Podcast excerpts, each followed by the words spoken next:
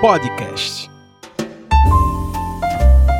E aí, gente, estamos de volta com mais um Peitica, como eu sempre falo, mais uma sexta-feira, mais um Peitica no ar. Apesar de que na semana passada a gente lançou o Peitica na quinta-feira, mas foi um caso extra, né, por conta do, do assunto que estava rolando, então foi mais, uh, digamos, oportuno lançar na quinta-feira, inclusive aproveitando né, que já estamos falando sobre o, o, episódio da semana passada, eu gostaria de agradecer muito a minha amiga Vivi Machiba. Viviane Machiba, muito obrigado por ter participado do Peitica da semana passada, falando sobre atualidades. Eu já adianto o seguinte: é, o retorno que eu tive do Peitica da semana passada ele foi muito, mas muito bom. Então, eu já, assim como eu já falei para Vivi, é, eu vou confirmar com vocês. Então, das próximas vezes também que eu precisar falar sobre atualidades, lançar um Peitica Drops, um Peitica Extra, é, eu quero contar com a participação da Vivi, eu já fiz esse convite a ela, a gente já está meio que alinhado, então se houver a disponibilidade da Vivi, a gente vai estar tá gravando mais peiticas naquele formato de atualidades que é muito bom falar sobre isso, sobre o que está acontecendo no Brasil. Eu sempre falo, o Peitica é essa crônica, tá? É uma crônica semanal Tá? Então, se é, eu achar que nesta crônica é pertinente a gente abordar estes temas, então vai ser abordado e com a Vivi o retorno foi maravilhoso. Então, fica meu abraço aí é, para Vivi, é, para o Diego, para o, o Luke. Poxa, um grande abraço aí para vocês, tá? E é, já falando também sobre o, o, o, que eu, como eu sempre falo também, é, se você quiser seguir tanto o Peitica quanto o, as minhas redes sociais particulares, vocês podem fazer da seguinte maneira: no Instagram e no Twitter, vocês podem seguir o Peitica com o arroba Peitica Podcast. Só isso, tá? Arroba Peitica Podcast, tanto no Instagram quanto no Twitter. Sigam porque eu sempre estou tweetando alguma coisa, sempre estou postando alguma coisa, sempre que tem episódio novo, eu estou lançando lá, então você não vai perder não vai passar batido por nenhum episódio. E nas minhas redes sociais particulares também, arroba Rafa RPH no Instagram. Só lembrando que o Rafa é com PH, então é R-A-P-H-A underline RPH. Tá? Então no Instagram é isso, Rafa underline RPH e no Twitter Rafa underline O. Só isso, tá? Então vocês podem me seguir também nas redes sociais tanto no Instagram quanto no, no Twitter, é, porque eu também, toda vez que tem um lançamento, eu sempre aviso nas minhas redes sociais particulares também, tá? Essa semana tem mais uma surpresa aí para assim, para uma parte da audiência do Peitica. É uma, eu sei que é uma parte pequena, tá? Porque é, eu, eu fiz, eu separei um, uma pequena lembrança, uma pequena lembrancinha, um mimo para os, para os meus ouvintes, porém nesta primeira leva né, de presentes do Peitica, eu só consigo é, entregar para as pessoas que estão aqui, na minha cidade ou próximo a mim aqui, tá? Então eu fiz, vocês podem ver inclusive nas minhas redes sociais, tá? É, tanto do Peitica quanto na minha própria rede social, o que eu preparei para vocês, para os ouvintes do Peitica. Fiz um adesivinho do Peitica bem bonitinho, fiz um marcador de livro. Vocês sabem que o Peitica ele é book friendly, é, porque a gente sempre está falando de leitura, a gente sempre está falando de, de, de, de, de coisas interessantes para se consumir. Né? Seja um livro, seja um quadrinho, seja um poema, seja uma crônica, seja um jornal, seja uma matéria. É, um artigo. Então, nós somos totalmente read friendly, não só book friendly. Né? Nós incentivamos a leitura e a, nós somos amigos da leitura aqui no Peitic. Então, esse marcador de livro, muito legal, com a frase lá do Ariano Suassuna. Eu acho, eu, eu de verdade, assim, alguns já estão separados, tá? Alguns já estão separados. Eu fiz poucos, tá? Para pessoas daqui, da, da cidade, aqui da região, que eu vou ter contato, assim, vou poder deixar lá entregar. É, a próxima leva eu vou fazer mais e vou já fazer com custos de envio, tá? Então, é, se você gostou e não, não teve a oportunidade de, de ter, né, agora o adesivinho e o, marca, o marcador de livro do Peitica, deixa para próxima, não vai demorar. E se você, é, se eu não entreguei a você, me pede nas redes sociais, Rafa, eu quero. Não tô cobrando nada, tá? É um presente para vocês que ouvem o Peitica, que prestigiam o Peitica. Então, me peçam aí que eu vou deixar com vocês, a gente marca aí de uma maneira de entregar, tá?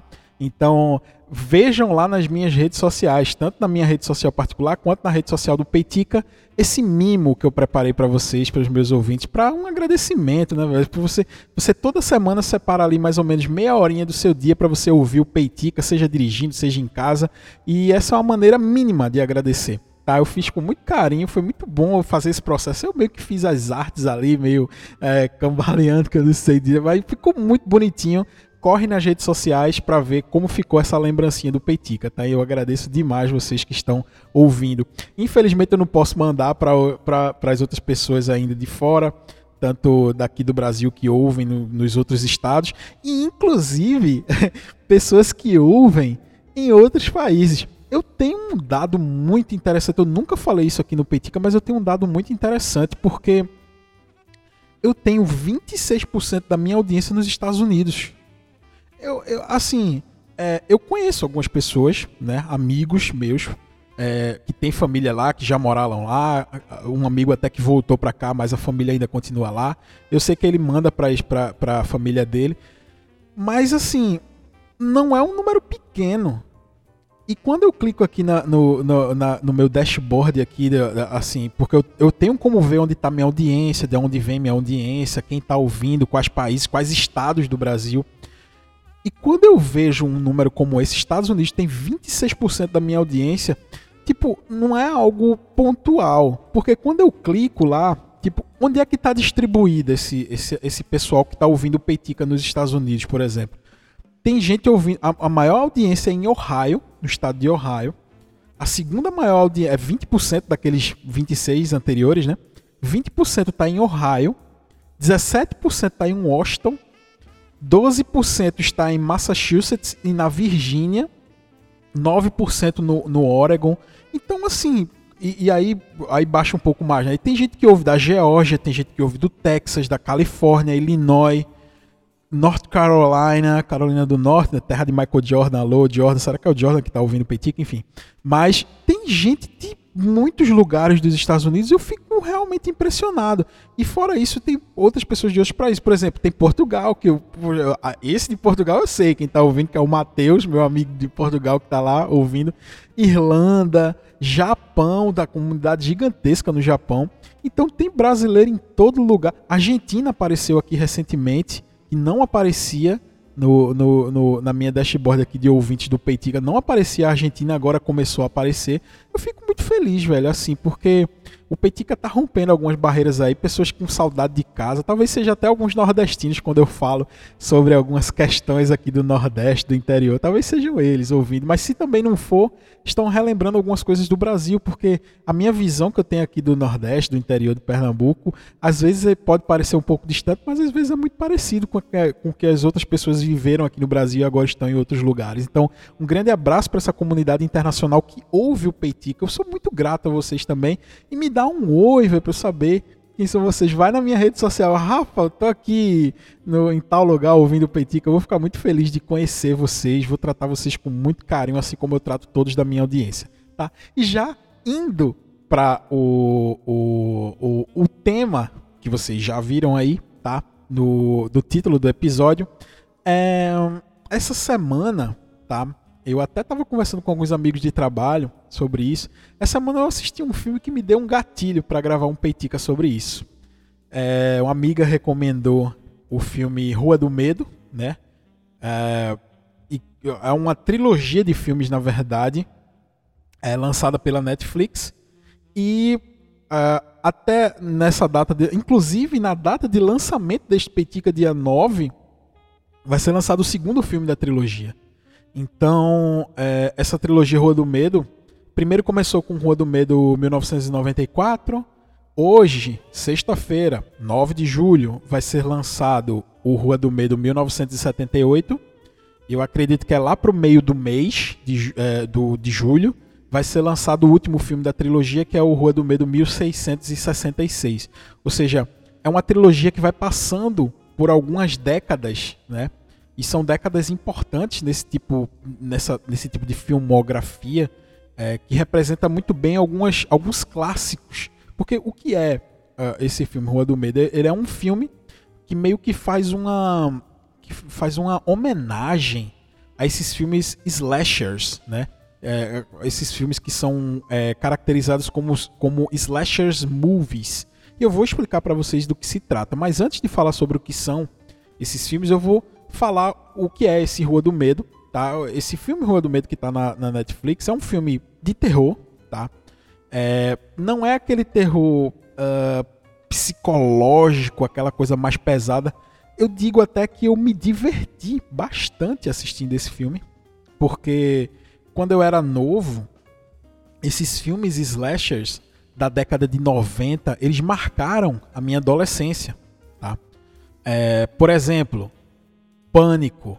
Uh, eu sei o que vocês fizeram no verão passado. Eu ainda sei o que vocês fizeram no verão passado, que é a sequência. Uh, Halloween.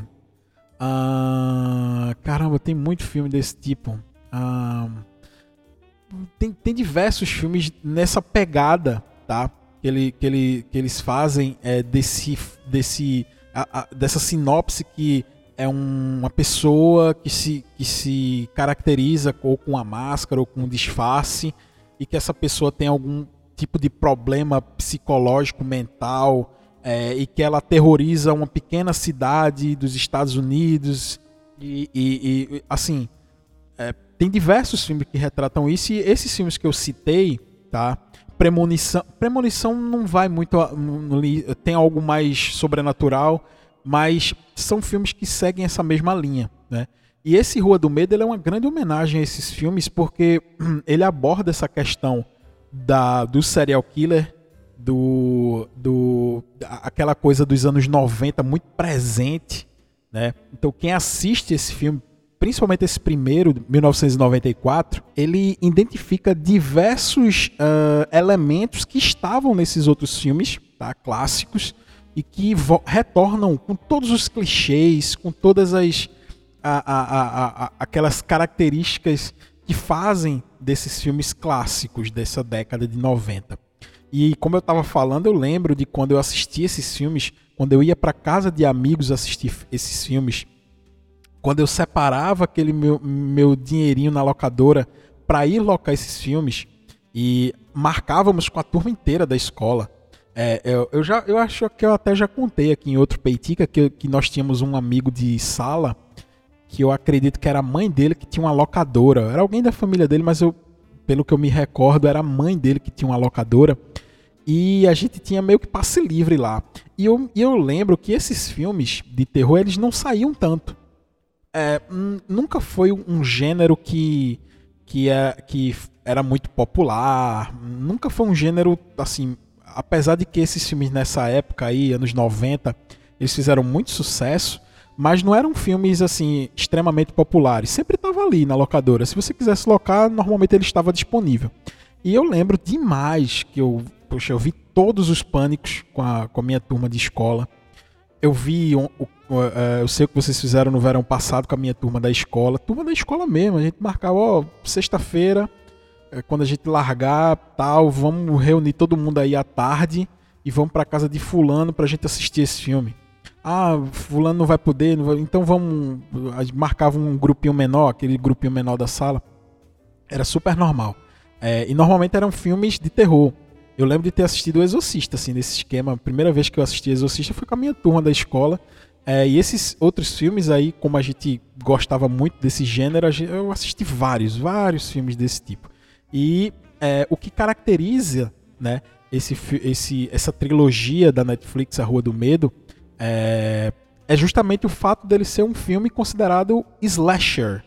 É, e o, o que é que significa isso? Tem uma definição, tá? Aqui é, no maior site segundo Mateus, meu ouvinte aí de Portugal, segundo Mateus, é, o, o, a, o maior a maior fonte de sabedoria da internet, o Wikipedia, ele diz o seguinte: slasher é um subgênero de filmes de terror, quase sempre envolvendo assassinos, assassinos psicopatas que matam aleatoriamente. Normalmente são feitos com baixo orçamento, daí são constantemente nomeados como terror B. É, existem grandes produções de terror, né, que, é, enfim, notaram que esse, isso é um gênero muito lucrativo, apesar de não ser o principal gênero de Hollywood, né, é, mas é, é um gênero muito lucrativo historicamente. Se a gente separar por décadas a produção cinematográfica, sempre ali no meio vai ter um filme de terror que marcou aquela década e que é considerado um clássico mesmo sendo de terror. Então tem diversos, né? Posso, poderia citar diversos. Por exemplo, na década de 60, a gente não pode falar de uma filmografia sem falar de, de psicose, por exemplo. Na década de 70, a gente tem que falar sobre o Exorcista, né? Na década de 80, quando se começa a popularização desses filmes de eh, slashers movies, e aí a gente pode falar de A Hora do Pesadelo, Jason, Fred Krueger, diversos desses, desses filmes da década de 80. E aí na década de 90 a gente já fala sobre esses que eu, que eu citei, Pânico é muito clássico, né? E, e, assim por diante. Então toda década a gente consegue classificar é, anos 2000. Como é que a gente fala de, uma, de, de filmes do, dos anos 2000, clássicos dos anos 2000, sem citar, por exemplo, A Bruxa de Blair? Né? Que eu acredito que A Bruxa de Blair é de 99, mas enfim, é final de, da década de 90, ela explodiu realmente o filme, principalmente aqui no Brasil nos anos 2000, né, iníciozinho dos anos 2000. Mas assim, são filmes clássicos, né? E aí é, ele, diz, ele diz exatamente isso, né? Ele trata-se de filmes extremamente populares que geraram franquias longevas como Halloween, Sexta-feira 13, A Hora do Pesadelo, Pânico. Slasher tem uma história muito rica, relacionando-se de maneira direta com a época na qual esses filmes foram produzidos. Foi pensando nisso que uma pessoa escreveu um artigo que está no site 7mart.com, né? Um blog sobre cinema e terror. E essa, e essa pessoa que é o Daniel Medeiros, a pessoa que escreveu, né?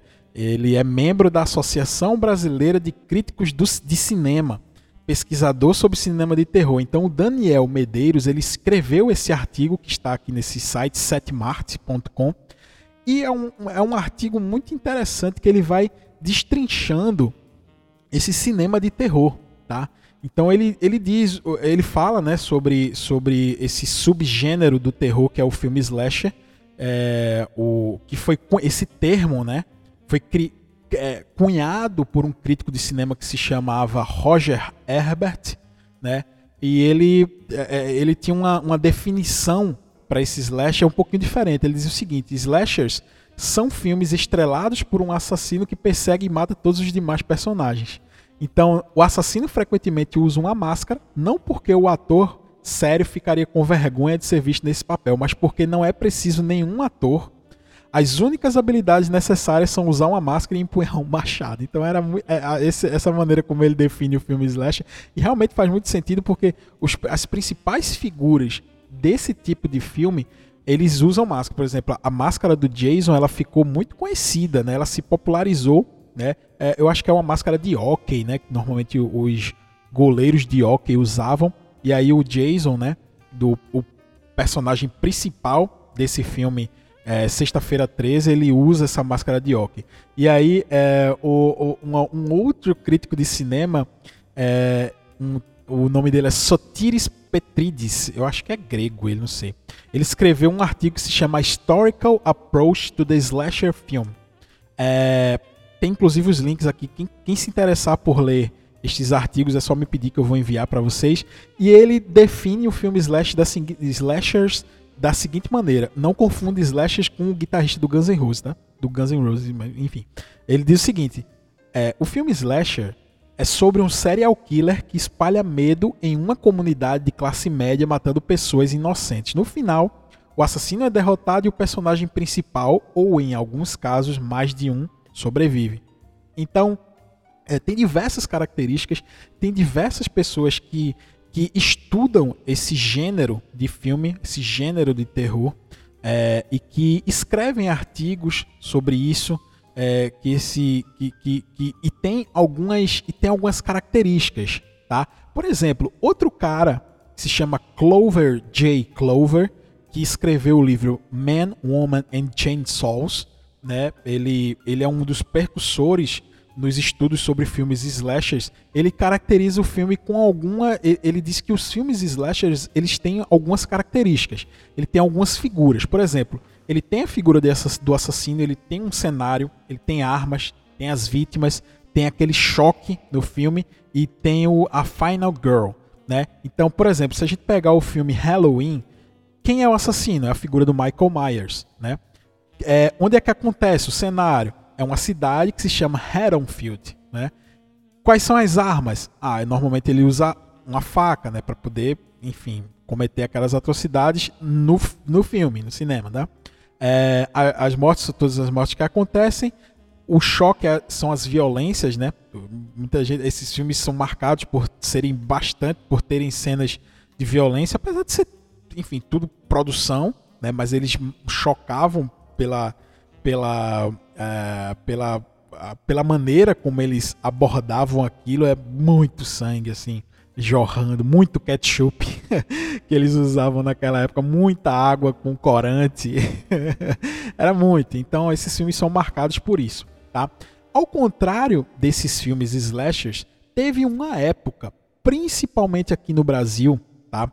Que um tipo muito parecido com esses filmes slashers, ele ganhou uma certa popularidade.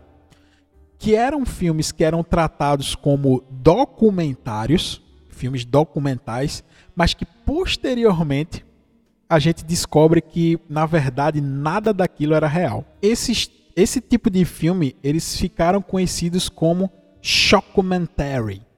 É, na, em teoria era um documentário feito para chocar as pessoas, né? Para causar um choque em quem assistia. Um dos mais famosos que eu me recordo assim, assisti muito com os meus amigos de infância, é o Faces da Morte, né? É, inclusive ele ficava num lugar escondidinho da locadora ali, é, é, a capa é, não, não trazia nenhuma imagem do filme, apenas na contracapa, se você virasse você conseguia ver alguma cena do filme mas a capa normalmente era uma caveira e a capa totalmente preta, né? E esses filmes eles ficaram conhecidos por, por ser desse gênero. Eles emulam um documentário. Então, mais uma vez apelando à Wikipedia, um abraço, Matheus. É, o Faces da Morte é um documentário estilo shockumentary de 1979. O primeiro que saiu foi em 1979. Que exibe cenas explícitas de morte. Ele foi banido em mais de 40 países, como Nova Zelândia, Austrália, Noruega e Finlândia. É, e o filme foi escrito e dirigido por John Alan Schwartz. É, só que eu já adianto que tudo aquilo ali era uma mentira. Tudo aquilo que, que eu acreditei, eu fiquei. Eu, aquilo não, não é para criança, não é nem para adolescente, tá?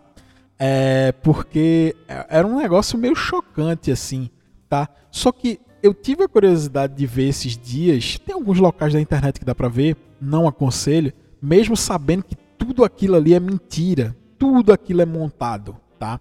É, eu acreditei a minha vida inteira que aquilo realmente existiu, tá? Mas tudo aquilo ali era, era quase todas as cenas eram montadas? Então, esse é, é, as cenas do DVD, inclusive eu estou pegando uma outra matéria aqui do site Manual do Homem Moderno, que eu não costumo ler, mas eles escreveram, inclusive foi uma, uma menina que escreveu, uma mulher, Maria Comfort. Ela escreveu, ela, e ela diz o seguinte: se você cresceu nos anos 80 e 90 e curte filmes de terror, provavelmente se lembra da série Faces da Morte. O primeiro filme foi lançado em 79 e chegou no Brasil em 80. Mesmo assim, chocou até aqueles que estavam acostumados com imagens fortes de filme de terror. É, por causa de cenas explícitas, né, de acidentes, enfim, de, de diversas maneiras né, como eles abordam a morte. Mas, se você já assistiu algum vídeo da série, sabe que as imagens eram bastante convincentes e perturbadoras. Tá? Porém, é, era muito fácil de acreditar que aquilo era real. É, e ela diz aqui o seguinte: mas a série é fruto de uma época que o bom senso pare, parecia, é, parecia não existir. Era fácil acreditar que tudo aquilo era real. Pois é, muita gente foi enganada por pensar justamente assim. A série Faces da Morte foi um hoax que é um termo utilizado na internet para designar farsas, né, que conseguem enganar um grande número de pessoas, que se popularizou nos vídeos cassetes do mundo inteiro. Sim, tudo aquilo ali era montado, tá? Ninguém imaginava que tudo aquilo ali era montado. E é, essa a, a, revelação da farsa foi realizada no lançamento da coleção de DVD da série em comemoração de 30 anos do primeiro filme. Entre as cenas do documento, é, aquela fala das cenas eu não vou falar sobre as cenas aqui, enfim, quem tiver curiosidade vai vai procurar aí, vai ver. Mas, é, mas eu já adianto que tudo aquilo ali é mentira, tá? Tem algumas cenas que são muito convincentes, principalmente pra gente que era criança. Quando eu olho as cenas hoje em dia, eu disse, não é possível que eu acreditava num negócio desse. Mas a premissa do, do filme era justamente ser imagens que chocassem os espectadores. Né? É, filme, filmes como esses tem diversos, né? como esse Face da Morte. Por exemplo, Cannibal Holocaust, que é um filme. É, não é. A proposta também é ser um documentary, né? Eles emulam um documentário, mas é um pouco mais cinematográfico, né? É, eu vi esse filme também há muito tempo atrás. São pesquisadores norte-americanos que vêm para uma tribo da Amazônia e aí dá tudo errado. São, eles descobrem quando chegam lá na tribo que eles são uma tribo de canibais e o resto você já deve imaginar. É, e, e, e, disseram que essa, essas é, a, a, fita, né, porque enfim é um grupo de pesquisadores que eles estão fazendo um documentário, um suposto documentário. Eles fazem tudo para parecer real, mas não tem nada de real nisso, né? E aí é, durante o lançamento eles sumiram com os atores, né? Disseram que os atores, enfim, criaram uma historinha, né, para os atores dizendo que realmente eles morreram, eles, enfim, só que ninguém sabia que eles eram atores na época. Estamos falando de um filme da década de 70. Então esse filme Holocausto Canibal, é, eles emularam algo que foi repetido posteriormente na Bruxa de Blair. Então tem muita gente que acha que o filme Bruxa de Blair ele inaugurou um, um, um estilo né, de, de, de terror que, que emulava ser algo real mas que na verdade não, não foi real. Mas isso já tinha acontecido antes, né? Por exemplo, nesse próprio, nessa própria série de filme Faces da Morte, posteriormente com algo um pouco mais parecido, que foi justamente em Holocausto Canibal. E o Bruxa de Blair, ele é justamente marcado por isso, né? Esse filme Bruxa de Blair. Porque na época do lançamento, eu lembro, caramba, é, é realmente de explodir as cabeças, assim. Eu não sei se, se os ouvintes não sei se vocês acompanharam, se lembram do lançamento desse filme, mas foi algo gigantesco e grandioso. Um filme que custou pouquíssimo, poucas centenas de tipo 100 mil dólares, 200 mil dólares, e arrecadou tipo 100 milhões. assim. Foi um negócio fora de série, porque eles, eles mais uma vez, eles emularam né, a, a, a algo que parecia ser real. Né? O filme Bruxa de Blair é, é, é como se eles tivessem achado uma fita, né? De algumas pessoas que estavam fazendo um acampamento e tal, e que naquela floresta existia uma lenda de uma bruxa, e aí essas pessoas iam entrevistando moradores, tudo feito numa handcam, né?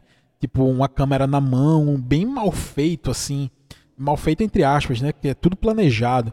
Mas e aí eles vão fazendo esse, um documentário e de repente começa a acontecer muita coisa naquele documentário e aí acaba acontecendo coisas estranhas naquele bosque, a, bru a bruxa de Blair, enfim. É um negócio magnífico, assim, eu acho muito massa.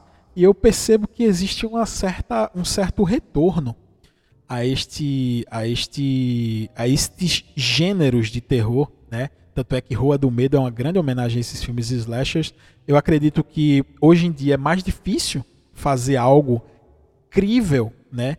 Que algo que simule um documentário que no fim não é apenas um golpe de marketing, porque a internet está aí para tempo real, né? Enfim, na época do lançamento tanto do Holocausto Canibal quanto da Bruxa de Blair, é, não existia internet, né? Popular, assim, a internet não era popular e as pessoas é, não tinham essa velocidade de informação, né? Então as pessoas passaram realmente um tempo acreditando que tudo aquilo foi real que realmente os pesquisadores lá que foram pesquisar a tribo na Amazônia sumiram, foram mortos e as fitas que eles estavam gravando foram achadas. as pessoas em 99, quando houve o lançamento da Bruxa de Blair, realmente acreditaram que era um grupo de jovens fazendo uma pesquisa sobre uma lenda de uma bruxa e eles se perderam no, no, no bosque, na floresta lá e foram atacados pela bruxa. Isso teve um, levou um tempo para eles descobrirem que nada mais era do que uma ficção. Mas esses filmes, é, eu sou um apaixonado pelo gênero de terror e, e reviver todos esses, esses filmes é, foi muito legal. É, reviver esse, essas lembranças de adolescência, de infância, através desse filme Rua do Medo aí da Netflix foi maravilhoso. Espero, né? Hoje é, o dia, é dia 9 de julho, vai ser lançado o segundo filme da trilogia. Vou assistir, né? E espero que seja tão bom quanto o primeiro. Não tem nada de grandioso, de magnífico, de, de revolucionário. É um filme de terror bem feito, cheio de clichês, engraçado, divertido, angustiante às vezes. Mas é um filme muito divertido, principalmente para quem viveu essa época aí que ia na casa dos amigos assistir um filme de terror, muitas vezes escondidos do pai e da mãe, enfim. É pra reviver mesmo, é pra gente que gosta de nostalgia, é pra gente que tá velho, pra gente que é cringe. tá certo? Então a gente vai chegando ao fim de mais um episódio do Peitica, como eu sempre falo. É, se você gostou desse episódio, se você conhece alguém que gosta de filme de terror, se você conhece alguém que curte esse estilo de filme, esses, é, é, ler sobre isso, ouvir coisas sobre isso, manda essa crônica para ele, manda o Peitica para ele. É, se você puder compartilhar nas suas redes sociais que é, o episódio, que está ouvindo o episódio, eu te agradeço de coração, como os amigos fazem, um grande Adriano, que sempre compartilha quando está ouvindo aí o Peitica no carro, nas suas viagens. Gente, de verdade, um abraço para vocês. É, me digam me chamem nas redes sociais pedindo o brinde do Peitica aí, o adesivo e o marcador de livro, que eu vou ter o maior prazer de entregar para vocês, tá? Um grande abraço e até a próxima sexta-feira, até o próximo Peitica. Valeu! 嗯。